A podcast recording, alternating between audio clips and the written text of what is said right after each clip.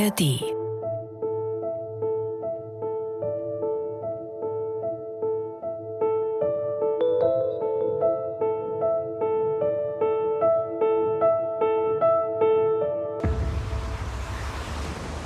Ein herzliches Moin zu einer neuen Folge vom Bremen 2 Podcast ans Meer.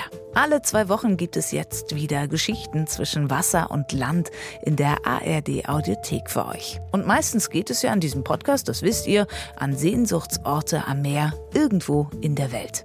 Dieses Mal ist es vielleicht auf den ersten Blick nicht so ein Sehnsuchtsort. Böse oder ehrliche Zungen behaupten sogar, es ist hässlich in Elefsina, einem Vorort der griechischen Hauptstadt Athen wie zum Beispiel Fernsehjournalist Florian Schmitz. Also ich stehe ja so ein bisschen auf das Hässliche. Ja, nach zehn Jahren in Griechenland habe ich das ein bisschen über dieses stereotype Bild, was wir halt in Westeuropa von Griechenland haben, der Antike, von der Akropolis, von den Ausgrabungen, aber dann eben auch von den griechischen Inseln und diesen schmucken kleinen weißen Häuschen runter zum türkisblauen Meer und Elefsina ist halt einfach mal das Agro-Gegenprogramm. Denn hier verrottet alles, was nicht mehr gebraucht wird. Eine triste Industriestadt mit Schwerindustrieüberbleibseln und einem Schiffsfriedhof, der im Meer vor sich hin rostet.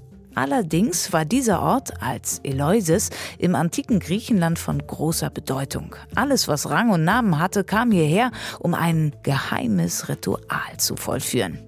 Tja, und jetzt ist Elefsina, diese Stadt der offensichtlichen Gegensätze, eine der drei europäischen Kulturhauptstädte 2023. Und ich glaube, dass der Sinn dieser europäischen Kulturhauptstadt und des Programms, so wie das konzipiert ist, eben sich zur Aufgabe gemacht hat, aus diesem Rohdiamanten was Glänzendes und was ganz Individuelles zu zaubern. Wie Elefsina, vom Wallfahrtsort zur Industrieruine und jetzt zur europäischen Kulturhauptstadt wurde und was das mit diesem speziellen Ort am Meer macht, darüber sprechen wir in unserer neuen Folge ans Meer Geschichten zwischen Wasser und Land. Mein Name ist Katharina Gulaikow und ich freue mich, dass ihr mich ans Mittelmeer, an das Nordufer des Saronischen Golfes begleitet.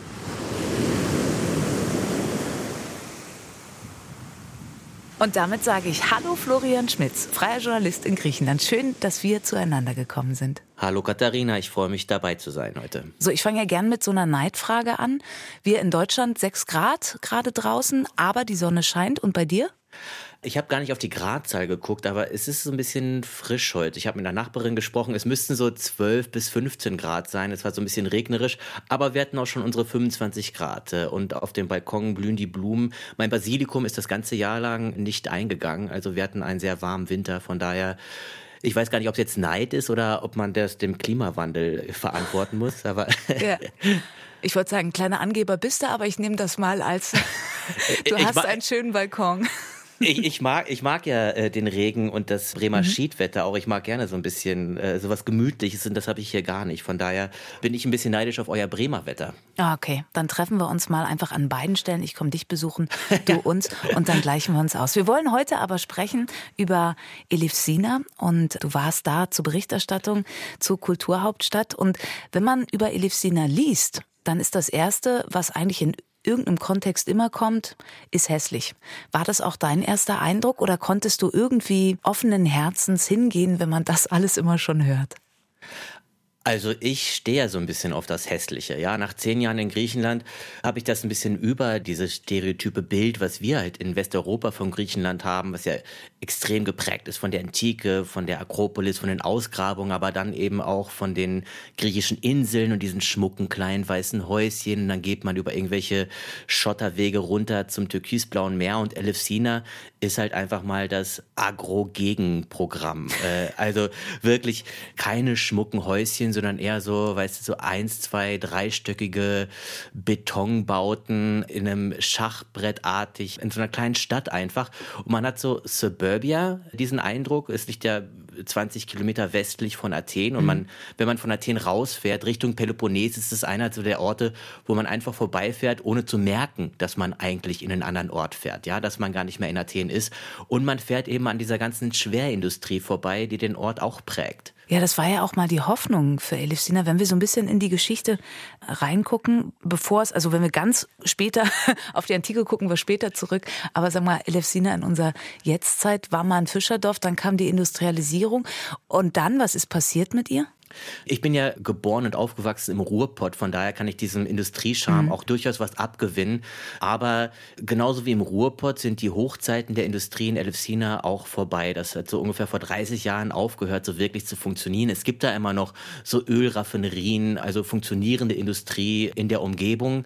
Aber in dem Ort an sich sind diese alten Fabriken, zum Beispiel eine alte Farbenfabrik, eine, eine alte Ölmühle, das sind alles Orte, die irgendwie ihren Charme haben, aber alle zerfallen. Und man merkt daran auch so ein bisschen die, die Arbeitermentalität. Das ist im Ruhrpott, als man da angefangen hat, die alten Zechen und Fabriken in Kulturorte zu verwandeln, war das ja auch nicht so, dass die Leute dann auf die Straße gegangen sind und laut applaudiert haben. Ja, das war dann eher so, dass man da vorbeigefahren ist und dann da irgendwie war das so, da ist der Opa früher in eine Grube gefahren und jetzt wird da Kirchenmusik gespielt. Wie ist das Kunst oder kann ich das wegschmeißen? Das ist äh, so ein bisschen auch den Eindruck hatte, als ich nach Elefsina gefahren bin, dass da ganz wenig Wertschätzung eigentlich war für diese industrielle Vergangenheit und dass die eher wahrgenommen wurde als so Schandfleck und nicht eben als eine Epoche, die eben auch für die Identität der Stadt extrem wichtig war.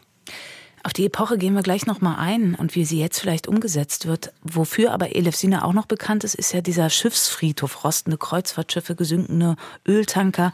Über 30 sollen da liegen. Wie hat sich dieses Bild vor dir erstreckt?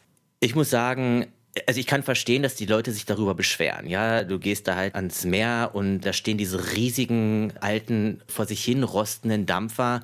Da sickert so Öl raus und alles andere an, an Flüssigkeiten. Das ist also irgendwie nichts, wo man sich ans Meer setzt mit einem Glas Wein und die Beine im Wasser baumeln lässt, sondern das ist halt wirklich Schifffriedhof, rau und eben nicht inszeniert. Und das ist das, wo ich halt sofort Narren dran gefressen habe, weil das eben nicht inszeniert war, sondern das war wie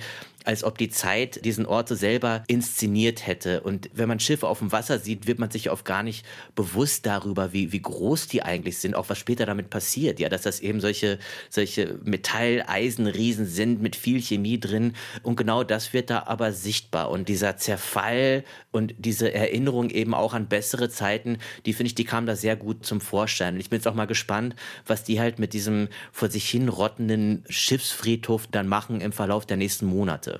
Genau, die Idee ist ja auch im Rahmen der Kulturhauptstadt, weil das ist ja Elefsina, jetzt im Februar wurde Eröffnung gefeiert, was draus zu machen. Und du hast schon so poetische und tolle und kunstvolle Begriffe genannt, wie es dort ist, ist nicht inszeniert oder ist eine Epoche, die keine Wertschätzung empfängt. Für mich klingt das schon nach Kultur pur. Wurde deshalb Elefsina auch ausgewählt?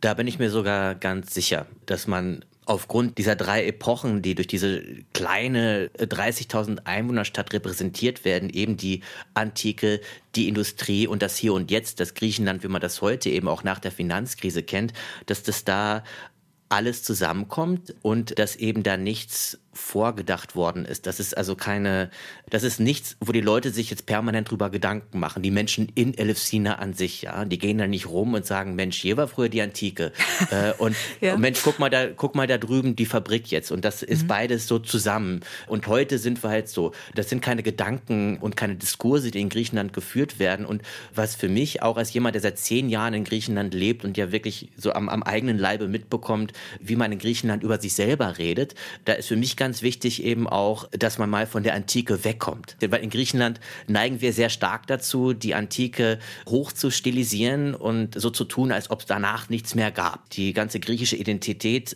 kursiert so ein bisschen um die Antike einfach. Und dass man jetzt aber auch anfängt, in Elefsina vielleicht diesen strikten Diskurs zu brechen und sagt, nee, wir hatten ja noch andere Zeiten. Ja? Wir mhm. hatten ja noch Zeiten, wo Flüchtlinge kamen und hier gearbeitet haben in der Industrie um Elefsina rum, wo, wo es halt nicht um die Antike geht, sondern um eine Identität, wo ich glaube, wir in Griechenland immer noch so auf der Suche sind. Was das bedeutet, heutzutage in Griechenland zu leben und eben auch sich als griechisch zu definieren. Das klingt total spannend, was du sagst, auch in der Selbstdefinition, wie die Griechinnen und Griechen über sich reden. Wie reden denn die ElefsianerInnen über sich selbst? Ist da dieser Blick immer in die Antike, an die Erinnerungen, Eloises war toll, kommen wir später noch drauf? Oder ist das wirklich so dieser Ruhrpott-Vergleich, den du schon gezogen hast? Wir haben ja einiges durch. Ich hatte eher den Eindruck, dass das so ist wie im Ruhrpott, dass man da an den alten Fabriken mhm. vorbeifährt und eben nicht da stolz drauf ist oder da auch Gedanken hat, so wie hat mich das eigentlich als Person definiert und wie hat uns das als Kultur definiert, sondern es wird als was als Gegebenes hingenommen. Und genauso auch mit der Antike. Ja, ich wohne in Thessaloniki und wir haben ja auch viele bekannte Ausgrabungen, aber die verschwinden irgendwie auch im Alltag. Da gehst du halt vorbei und dann war's das. Ja, man denkt ja nicht jedes Mal, Mensch, ist das aber interessant Land und es ist das wunderschön und da könnte ich jetzt stundenlang hier stehen und, und mir das angucken. So, man hat da seine Einkaufstüten in der Hand und man denkt dann, ich muss jetzt nach Hause fahren und kochen und gleich kommen die Kinder aus der Schule und so weiter. Von daher sind es keine Elemente, über die die Leute wirklich nachdenken und gerade nicht in dieser Kombination.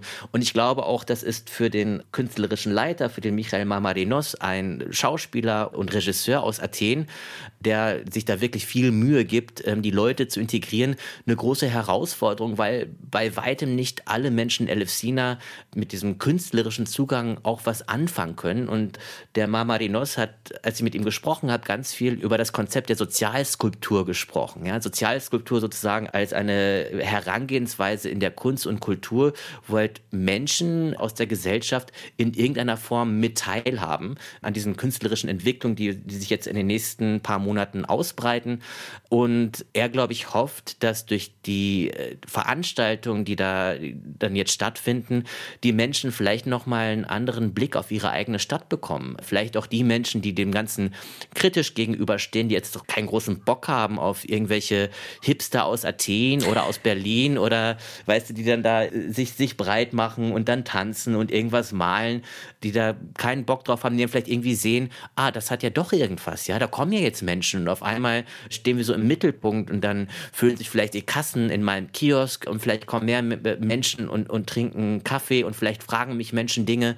Ich glaube, der hofft, dass nicht nur die Leute, die, die, die Besucherinnen und Besucher, die halt kommen aus anderen Orten, sondern eben auch die Menschen in Elefsina selbst mit dieser Kulturhauptstadt irgendwas anfangen können, dass da vielleicht ein Prozess in Gang gesetzt wird.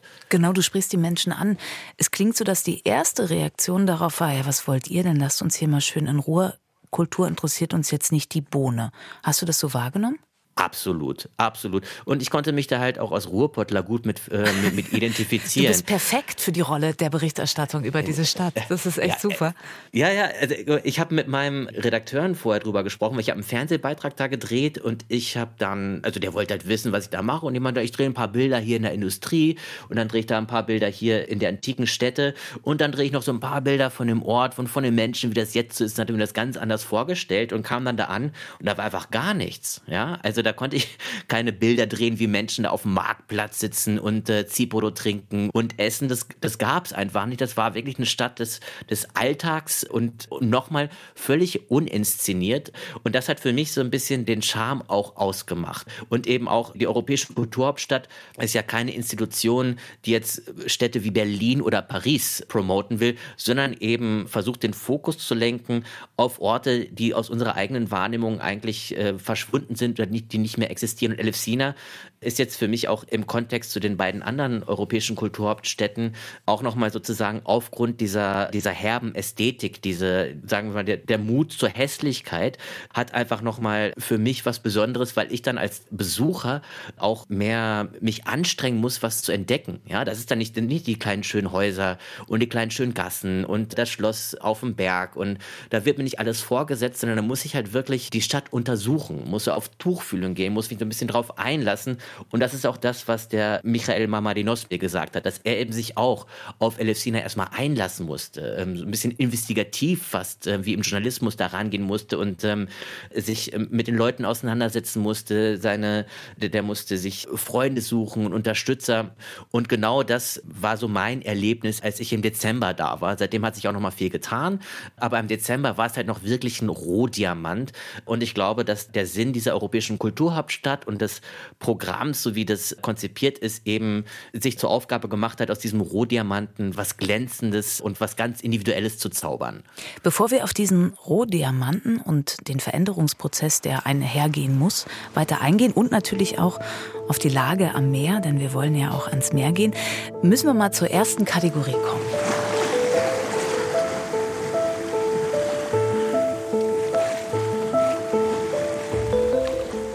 Geht es nämlich ja. immer darum, was braucht man? Du hast uns jetzt ja schon gesagt, an dem Ort, über den wir sprechen, du hast schon gesagt, da ist nichts. Was würdest du also ins Survival-Paket Elefsina packen? Ich würde ins Elefsina Survival-Paket packen auf jeden Fall einen griechisch-Sprachführer.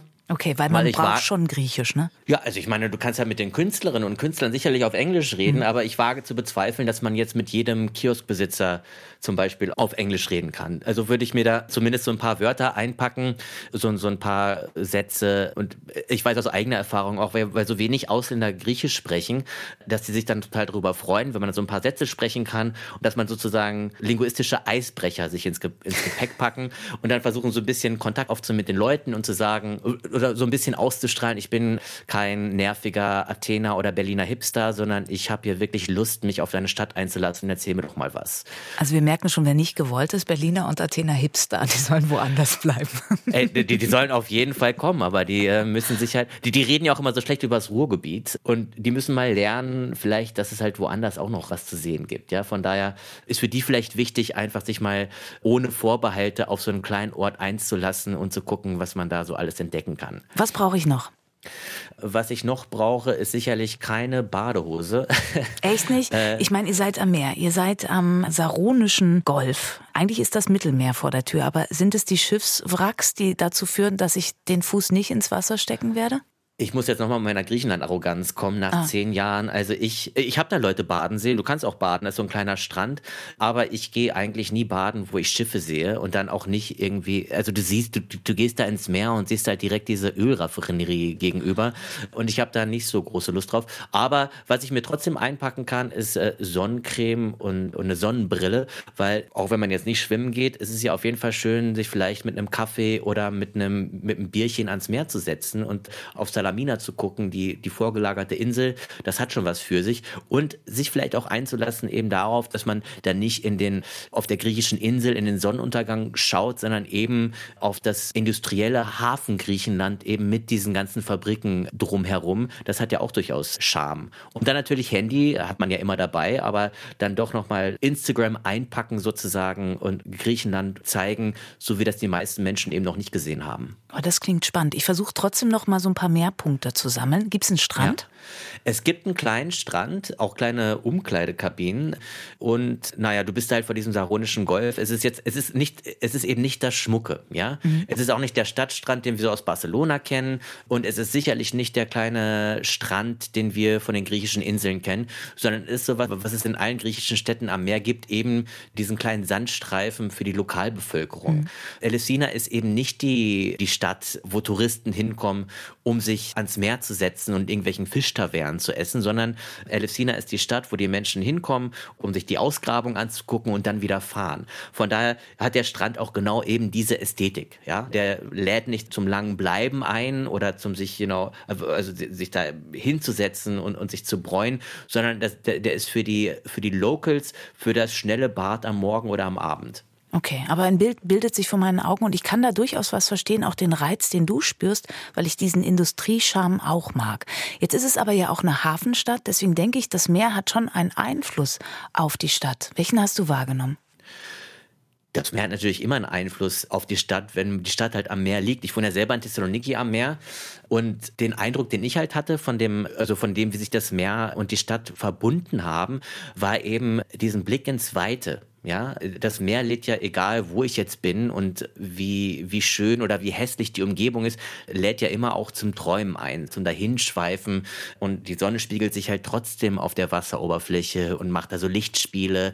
Von daher ist es für die Leute in Elefsina natürlich auch ein Ort, wo, wo man hinkommt und mal irgendwie kurz abschaltet. Ich habe da Menschen gesehen, die mit den Einkaufstüten einfach fünf Minuten sich hingesetzt haben und, äh, und sich ausgeruht haben und die Augen ausgeruht ausgeruht haben auf dem Meer, so dass das Meer eigentlich eher so eine Art Alltagsgegenstand ist. Ja, es ist kein Urlaubsort, sondern eine Naturgewalt, die, die da täglich ist und eben auch viele Erinnerungen in sich birgt. Ja, das wir hatten schon über den Schifffriedhof äh, mhm. gesprochen und nochmal auch, ich glaube nicht, dass den Leuten das jetzt immer so bewusst ist, aber die Leute nutzen halt das Meer einfach, um so einen kurzen Moment innezuhalten.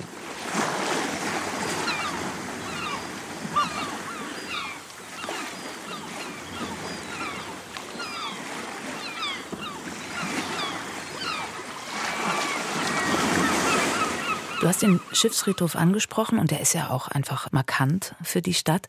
Wenn jetzt die Hipster kommen, wäre doch toll, da so Ausflugsfahrten rund um den Schiffsfriedhof anzubieten. Gibt es sowas oder ist sowas geplant? Hast du sowas gehört? Da sind so Touren geplant, auch dahin. Das ist auch ganz interessant, weil wenn ich zu diesem Schiffsfriedhof will, muss ich eigentlich über so ein Privatgelände fahren, was einer Firma gehört. Ich weiß gar nicht, wie die das dann geregelt haben. Ich musste auf jeden Fall, als wir dann mit dem Auto dahin sind, die Kamera runter nach unten halten, damit die nicht den Eindruck bekommen, dass wir jetzt da auf diesem Firmengelände drehen wollen.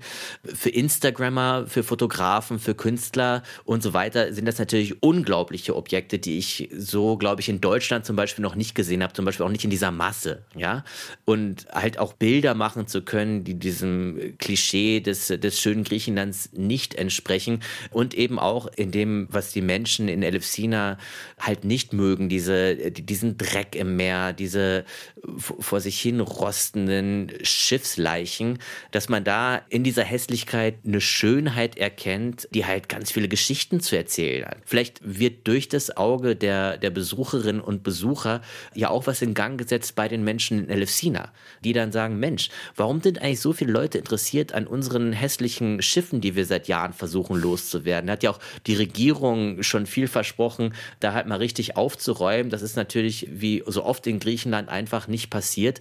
Man darf auch nicht vergessen, dass dadurch, dass so viel Industrie da ist, um Elefsina rum und in diesem Schiffsfriedhof, in dem halt diese ganzen Schadstoffe austreten, natürlich eine gewisse Gefahr für die Gesundheit besteht. Mhm. Ja, in, in West-Attika, in diesem Bezirk, in dem Elefsina ist, um Athen herum, der galt lange als einer der, der Orte, wo die, wo die meisten Krebserkrankungen in Griechenland äh, oder einer der Orte, wo die meisten Krebserkrankungen in Griechenland äh, registriert wurden, vor allem halt um Elefsina herum. Und da merkt man, dass halt der Alltag Alltagskampf ein ganz anderer ist als das, was jetzt so ein Besucher natürlich mit dem Ort verbindet. Ja, irgendwie, was ich auch gesehen habe, als ich diese alten Schiffe dann äh, in Betracht genommen habe und so ein bisschen halt davon überwältigt war. Äh, ich habe halt nicht an Krebs gedacht, sondern dachte halt wirklich an schöne Bilder jetzt fürs Fernsehen. Ja, das glaube ich. Also ich, ich merke diesen, diesen Widerspruch auch. Also einerseits regt sich in mir aufgrund dessen, was du erzählst, ich muss da wieder sofort hin, wie es so oft mir in diesem Podcast geht. Und andererseits denke ich, okay, ich will da aber auch hin, weil es so Brüche in sich hat und andererseits denke ich, naja, vielleicht auch nicht. Wir erkunden das weiter. Lass uns mal auf die Kulturhauptstadt gucken. Jetzt ist ja schon seit ein paar Jahren bekannt, dass Elefsina das wird. Die Städte kriegen das immer schon im Vorhinein gesagt und Elefsina noch viel früher, weil eigentlich sollte es ja schon 2021 der Fall sein, wegen Corona verschoben. Hast du denn das Gefühl, man hat sich vorbereitet, weil es gibt ja auch finanzielle Mittel von der EU, um da was zu verändern, vielleicht auch gerade mit dem Blick auf, warum sind die Schiffe da noch nicht weg oder ist das jetzt eben Kunst? Ich würde sagen, gerade die Schiffe sind jetzt schon Kunst. Ich hatte nicht den Eindruck, als ich da war, dass man versucht hat, alles aufzuräumen, sondern eher vielleicht herzurichten. Diese alten Fabriken müssen natürlich in irgendeiner Form adaptiert werden, weil die dann Veranstaltungsorte werden. In einer Fabrik zum Beispiel, in der alten Farbenfabrik, kommt ein brasilianischer Künstler, der dann Keramikhelme kreiert für, Arbeiter sozusagen, die da gearbeitet haben und die auch in der Region immer noch tätig sind. Und diese Orte müssen ja in irgendeiner Form präpariert werden. Ich habe aber eher den Eindruck, dass diese Transformation eben auch Teil des Konzeptes ist, dass man da als Besucher nicht im Februar hinkommt und den Eindruck hat, so hier ist alles alles fertig, sondern hier geschehen Dinge. Hier wird noch gewerkt, da wird noch geschraubt, hier wird noch gebohrt. Also der, der Übergang, was ja auch ein ganz wesentlicher Teil des Mottos und der, des Konzeptes ist, der soll, glaube ich, wirklich spürbar sein. Und das finde ich auch sehr reizvoll ich will gar nicht immer in, äh, in so aufgeräumte Orte kommen, irgendwie nach weiß nicht, Venedig zum Beispiel, wo ich das Gefühl habe, wenn ich irgendwas anfasse, mache ich das sofort kaputt. Für mich hat dieser, dieser dreckige Charme und dieses kaputte und sich transformierende einen sehr positiven Eindruck gemacht und ich denke, das ist genau gewollt. gucken wir mal in die Kunstszene hinein. Also du hast jetzt das Surrounding beschrieben. Wie finden denn die Menschen, die da mitwirken, vielleicht auch die Kulturszene vor Ort, das, was sich da tut, in dem Rahmen, was sie schon getan hat und was noch kommen könnte? Na, das wird sich jetzt zeigen in den nächsten Monaten. Es ist ja einiges geplant an Veranstaltungen. Insgesamt sind es 192 griechische Künstlerinnen und Künstler und 137 internationale Künstlerinnen und Künstler. Zur Eröffnung hat Stereonova gespielt, so eine kultige griechische Elektrocombo, die sich extra jetzt für die Eröffnungsfeier nochmal zusammengefunden haben.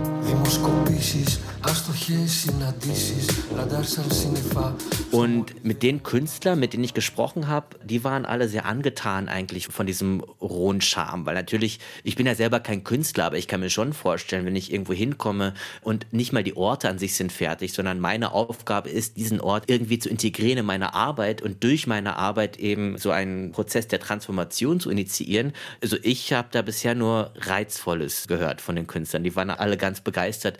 Ich habe allerdings auch mit anderen Kulturschaffenden in Griechenland gesprochen, die dieser ganzen Institution der europäischen Kulturhauptstadt so ein bisschen kritisch gegenüberstehen, weil Kulturförderung in Griechenland äh, noch was ganz Schwieriges ist. Ja, das ist nicht so ausgebildet und so, so komplex wie in Westeuropa, dass man da Töpfe hat und da Töpfe hat, wo man Gelder beantragen kann, wo das ja immer noch für westeuropäische Künstler auch schwierig, sondern in Griechenland sagen mir Kulturschaffende, dass man versucht eben auch Elefsina zu nutzen, um den Menschen Sand in die Augen zu streuen, gerade den ausländischen Besucherinnen und Besucher, weil in Griechenland natürlich Natürlich ist die Definition als Kulturland eine ganz, eine ganz wichtige.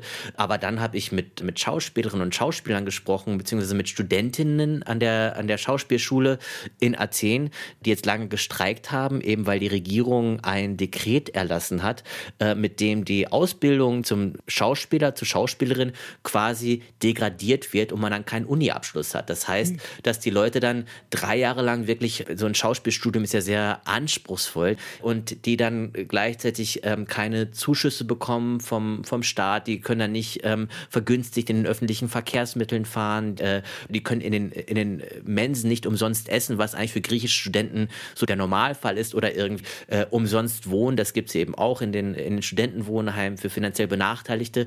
Das wird jetzt für Schauspielstudenten oder Kunststudenten in Zukunft wahrscheinlich nicht mehr möglich sein. Und da begehren die jungen Kulturschaffenden auf und sagen, warum werden hier Millionen nach Elefsina gepumpt so und wir, das alltägliche Kulturschaffen und Kunstschaffen in Griechenland aufrechterhalten, wir werden hier degradiert und wir können unseren Alltag nicht mehr meistern. Aber meinst du, Sie können auch so eine Sichtbarkeit jetzt eben durch diese Kulturhauptstadt gleich nebenan gewinnen für sich? Das glaube ich eher nicht. Also ich, da wird sich jetzt auch zeigen, ob die sich irgendwie in Elefsina integrieren. Aber so aus meiner Erfahrung heraus bleibt es dann wahrscheinlich dabei, die, die Schauspielschule besetzt zu halten und so ein paar äh, Aktionen in Athen selber durchzuführen. Ob die jetzt dann direkt nach Elefsina kommen, das, äh, das glaube ich eher nicht. Aber äh, also ich habe berichtet, es haben auch andere ähm, ausländische Medien darüber berichtet. Ich glaube, es ist wichtig, auch für den Besucher da noch, noch mal hinzuhören und genau hinzugucken, wie denn in, in Griechenland Kultur eigentlich gelebt gelebt wird, aufgrund der Tatsache, dass wir hier von einem, sozusagen von einem Geburtsland des Theaters sprechen. Ja. Ah, es ist traurig, das zu hören, dass dann die Wertschätzung so gering ausfällt und dadurch ja auch die Kultur beschnitten wird. Gucken wir aber noch mal auf Elifsina selber. Glaubst du, der Stadt wird es was bringen, dieses Kulturhauptstadtjahr? Da bin ich mir sicher. Also, dass das äh, zumindest die Besucher anziehen wird, inwieweit das dann für die Zukunft äh, sich positiv auswirken wird, kann es ja noch keiner sagen. Ja, also inwieweit auch diese Impulse, die ja gesetzt werden durch das Konzept, nämlich sich auseinanderzusetzen mit der eigenen Stadt, mit der Umgebung und mit verschiedenen kulturellen Epochen.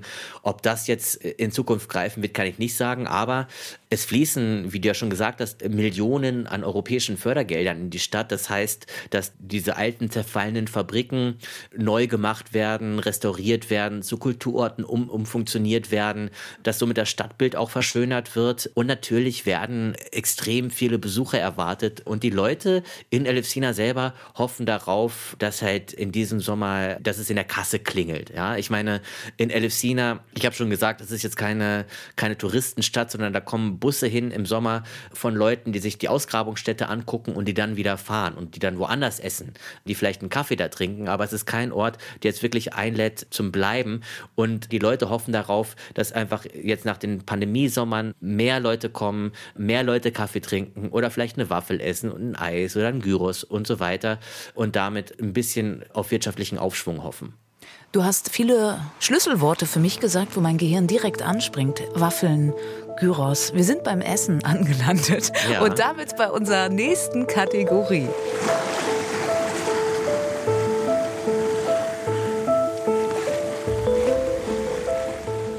Es geht ja immer darum, was es kulinarisches gibt. Und da geht meine Tür schon wieder auf. Und Redakteurin Serafia bringt was rein, was du ausgesucht hast, ja. was für Elif Sina markant ist in Sachen Essen. Mmh, das sieht aber gut aus. Was ist da vor mir? Also du siehst vor dir Yemistar. Ich weiß gar nicht. Äh, also das kommt vom griechischen Verb Yemiso, füllen. Das heißt also einfach gefülltes, ja. Und oh. das ist mit aromatischem Reis gefülltes äh, Gemüse, was dann lange im Ofen nochmal so zusammengeht. Dann kannst du Tomaten für benutzen und Paprika und Zucchini und so weiter. Und der Reis wird dann erstmal in Zitronensaft und in Dill und in Minze äh, so ein bisschen eingekocht und dann in das Gemüse gefüllt. Und dann wird das im Ofen eine Stunde lang gegart und dann verbinden sich diese ganzen Geschmäcker zusammen. Das kann dann im Sommer kalt essen, im Winter warm essen. Das ist sehr lecker und ist auch gar nicht so spezifisch für Elefsina, sondern einfach für ganz Griechenland. Aber Elefsina hat jetzt kein bestimmtes Gericht. Ja, da gibt es dann Souvlaki und Gyros und diese ganzen typischen Fleischgerichte, die wir aus Griechenland kennen. Mir war jetzt irgendwie wichtig, nochmal den Leuten in Deutschland kundzutun, dass es noch andere Sachen gibt als Hähnchenspieße in Griechenland, sondern dass man, dass man eben auch als Vegetarier, was ich gar nicht, dass es ja eben viele Alternativen gibt und Yemistar ist sicherlich sicherlich eine, von denen ich mir wünschen würde, dass mehr Deutsche das ausprobieren. Auch beim Griechen vielleicht in, in Deutschland dann nochmal nachhaken, warum es da keine Jemistar gibt. Jemistar. Es riecht bombastisch, es sieht wunderschön aus. Also alles, was du beschrieben hast, ist hier vor mir ausgebreitet. Gefüllte Tomaten habe ich gekriegt, Zucchini ist auch da.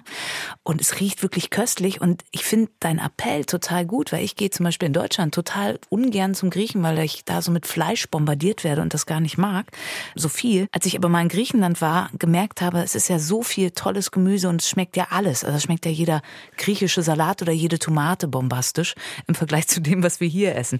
Ich probiere mal, okay? Du Probier kannst währenddessen ja. noch was erzählen, was jetzt mit mir passieren muss oder so. Warte mal.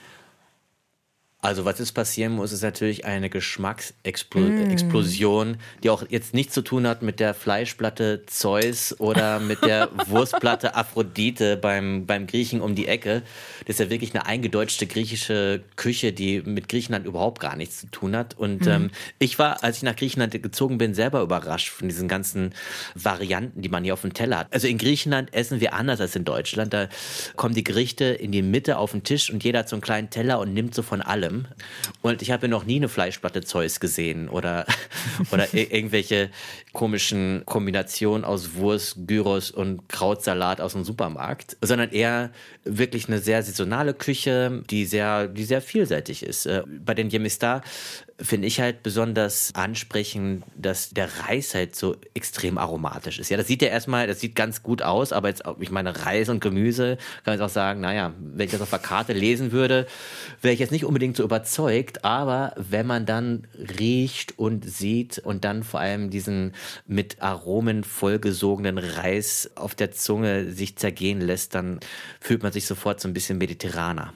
Du könntest auch Gourmet-Journalist werden und es, du hast recht. Es schmeckt bombastisch bombastisch und dadurch verzeihe ich auch, dass unsere Küche aussieht wie ein Schlachtfeld. Von daher ist das, es ist ja. wirklich lecker. Was sie mir noch gesagt hat, bring dir Kaugummis mit, da ist echt viel Knoblauch drin. Ist Knoblauch wichtig für die griechische Küche? ist mega wichtig für die griechische mhm. Küche und zum Glück ist es ja im Podcast auch völlig egal. Also, ja. äh, Schade um die Menschen, die ich später treffe, aber für jetzt, für alle, die es hören, ist es völlig irrelevant. Du hast recht. Die, die, die müssen das Opfer bringen dann für unsere Total. Zuhörerinnen und Zuhörer. Ach, großartig. Es ist wirklich, wirklich lecker und ich glaube, diese frischen Kräuter, Riechst du die auch um dich herum? Also ist Griechenland auch so ein Land, auch wieder mit Blick auf Elefsina, was neben dem Ölgeruch und der leichten Meeresbrise vielleicht auch so ein bisschen diese, diese Kräutergeschichte und leichten Knoblauchnote hat? Also riecht man das auch? Auf jeden Fall Knoblauch in der Küche. Die Kräuter, die riechst du halt, wenn du im Wald spazieren gehst. Ja, dass dann auf einmal so ein Thymian-Geruch rüberkommt oder so ein äh, Oregano-Geruch. Oregano ist auch ganz wichtig in der griechischen Küche. Aber es ist jetzt nicht so, wie zum Beispiel in der, in der Türkei, in Syrien, im Nahen und Mittleren Osten, wo Kräuter eine unglaublich wichtige Rolle spielen und eben auch Gewürze. Das ist in, in der griechischen Küche gar nicht so verbreitet. Da ist es eher, da geht es um die Qualität der Lebensmittel und um so einen unverfälschten Geschmack. Eigentlich. Und ich muss sagen, so als jemand, der im Ruhrpott aufgewachsen ist, hat mit Türken und mit Griechen und mit Italienern, fehlt mir das manchmal in der griechischen Küche, ja. Also so ein bisschen das Scharfe. Also wenn man in Griechenland essen geht und die Leute sagen dir, das ist aber sehr scharf und dann isst man das, hat man eher das Gefühl, naja, also vielleicht hast du irgendwie mal an, eine, an irgendwas Scharfes gedacht beim Kochen, aber so richtig ins Schwitzen kommst du eben nicht.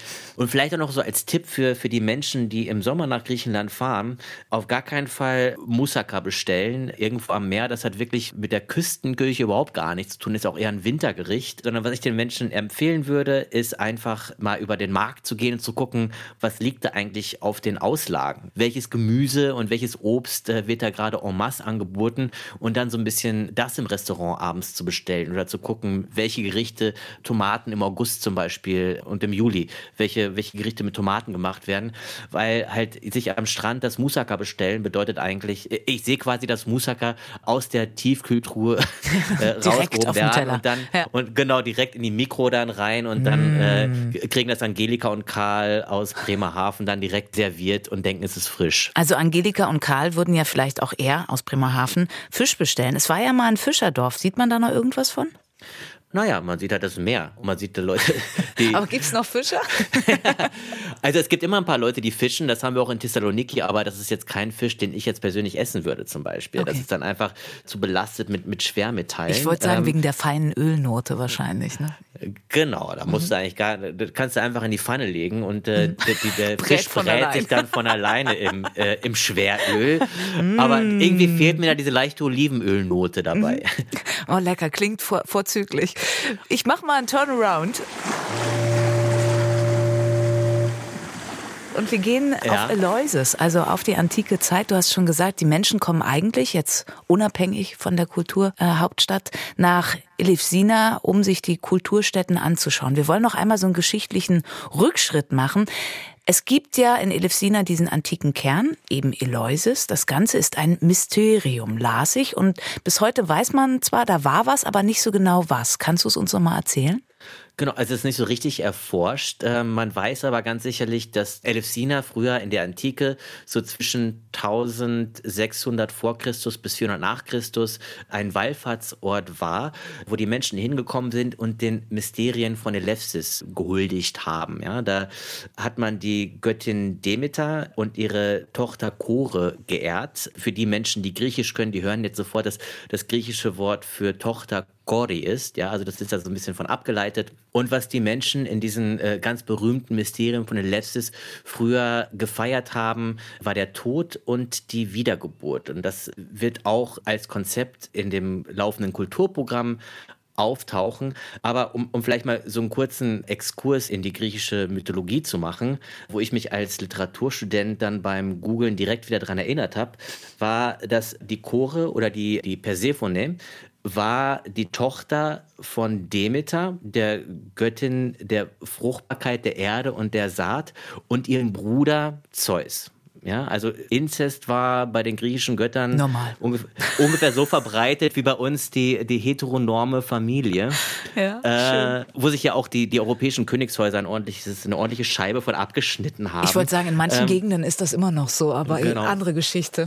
Auf jeden Fall war die Persephone schien sehr gut ausgesehen zu haben, weil sowohl ihr Vater und Bruder Zeus als auch ihr Onkel Hades, der Gott der Unterwelt, beide wohl krass auf sie standen. Zeus ist dann in Form einer Schlange, hat äh, die äh, Persephone befruchtet und Hades hat bei Zeus kundgetan, dass er mit der Persephone, dass er die gerne haben will und dass sie in die Unterwelt kommen soll. Daraufhin hat sich Zeus nicht geäußert und Hades hat, Hades hat das einfach als Bestätigung interpretiert und hat dann die Persephone in die Unterwelt geholt, in den Hades und die Demeter war daraufhin furchtbar deprimiert, hat ihre Tochter überall gesucht und ist dann selber in die, in die Unterwelt gegangen und hat sie dann da rausgeholt wieder, ja. Mhm. Und in der Zeit, wo sie getrauert hat, als Göttin der Fruchtbarkeit, der Saat und der Erde, hat sie halt ihre Arbeit nicht gut gemacht und dann konnte halt nichts wachsen. Und da hat Zeus dann auch gemerkt, wir müssen dieses Problem irgendwie beheben. Und man hat sich dann geeinigt mit Hades darauf, dass Persephone ein Drittel ihrer Zeit in der Unterwelt verbringt und zwei Drittel der Zeit auf der Erde unter den Lebenden. Äh, daraus sind dann die äh, in der Antike die drei Jahreszeiten entstanden. Es gab früher keinen Herbst. Äh, also Klimawandel war offensichtlich damals auch schon aktuell, aber es gab keinen Herbst. Es gab nur Frühling, Sommer und Winter. Und den Winter lang ist dann Persephone in der Unterwelt und äh, im Frühling und Sommer eben draußen, wenn es äh, wächst und, und gedeiht. Und diese Mysterien waren im antiken Griechenland sehr wichtig, um Tod und Wiedergeburt zu zelebrieren und, äh, und, und darüber zu reflektieren. Also diese Geschichten werden mich immer ratlos zurücklassen. ja. Vielleicht haben auch deshalb die Goten Eleusis in Schutt und Asche gelegt, weil es ihnen auch zu viel war. Ich bin mir nicht ganz sicher. Wie viel sieht man denn von dem Ganzen? Von dieser heiligen Stätte, von diesem ja, Pilgerort kann man ja sagen heute noch. Genau, also ein Pilgerort ist es in dem Sinne ja nicht mehr, sondern da werden einfach äh, mhm. Bildungsbürger sozusagen durchgeschleust. Äh, aber die Ausgrabungsstätten sind sehr gut erhalten und auch sehr gut zurechtgemacht. Das ist ja durchaus auch was in dem Stadtbild von Elefsina sichtbar wird, dass das kontemporäre Griechenland so ein bisschen in sich zerfällt. Aber die antike Ausgrabungsstätte, da merkt man, da wurde ganz viel Arbeit und Geld rein investiert. Und von daher hat der Besucher auch viel zu entdecken. Und jetzt auch im Jahr der europäischen Kulturhauptstadt vielleicht vielleicht mehr als sonst. Ja, also du weißt hast, du, wie sie es einbinden werden?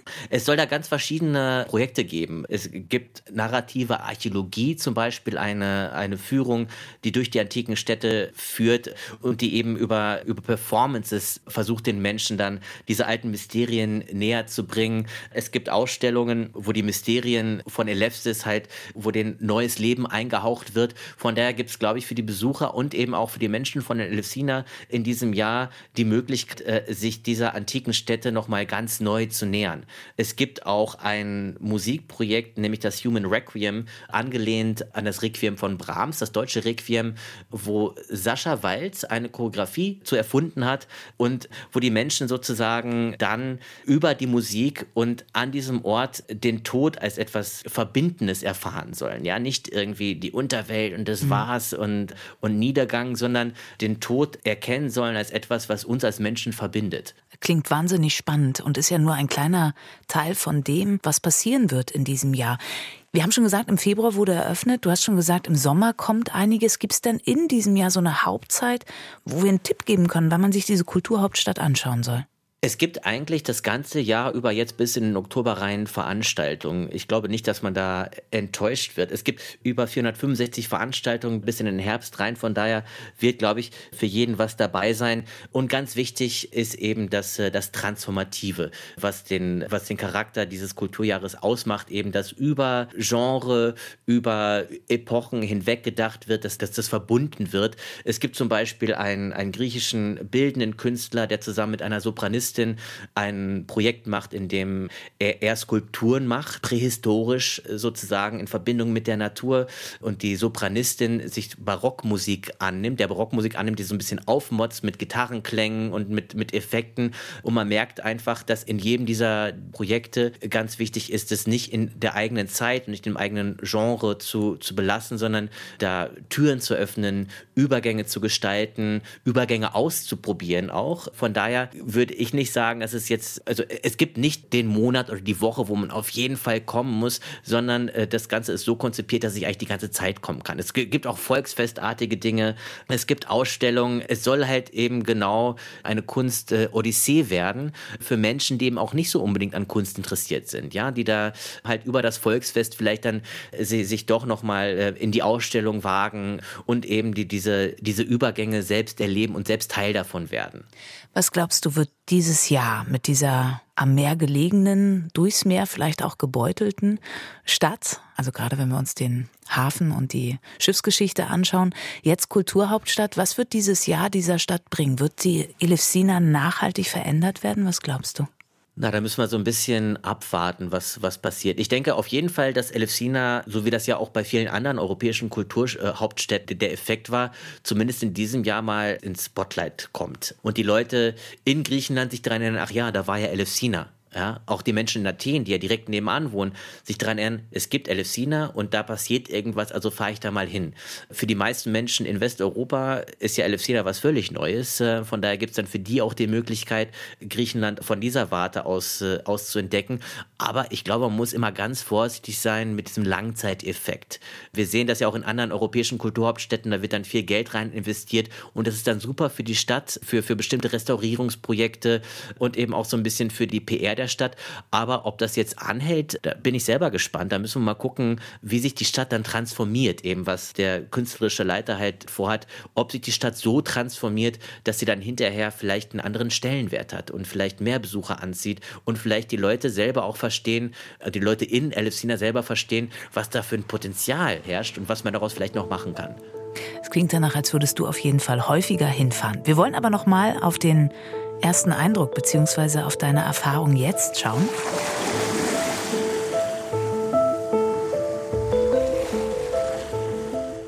und sind damit in unserer letzten Kategorie zum Abschluss des Podcastes.